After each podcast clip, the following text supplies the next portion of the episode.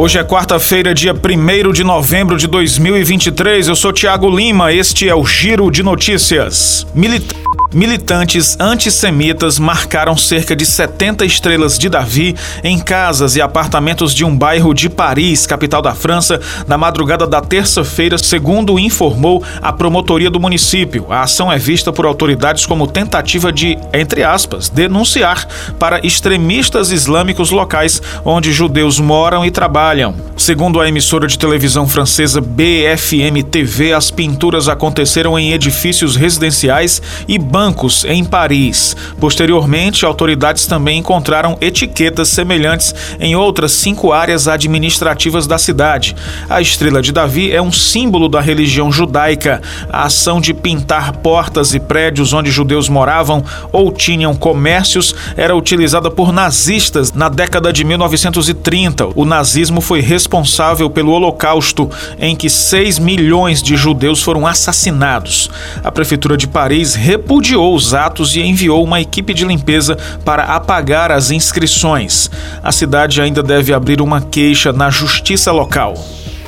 Nesta terça-feira, o Tribunal Superior Eleitoral formou maioria a favor da condenação do ex-presidente Jair Bolsonaro pelo uso eleitoral das comemorações do bicentenário da independência do Brasil no dia 7 de setembro de 2022. Pela segunda vez, Bolsonaro foi condenado à inelegibilidade por oito anos. No entanto, o prazo será contado a partir da primeira condenação e não será acumulado com a segunda condenação. Portanto, o ex-presidente não poderá participar participar das eleições até 2030.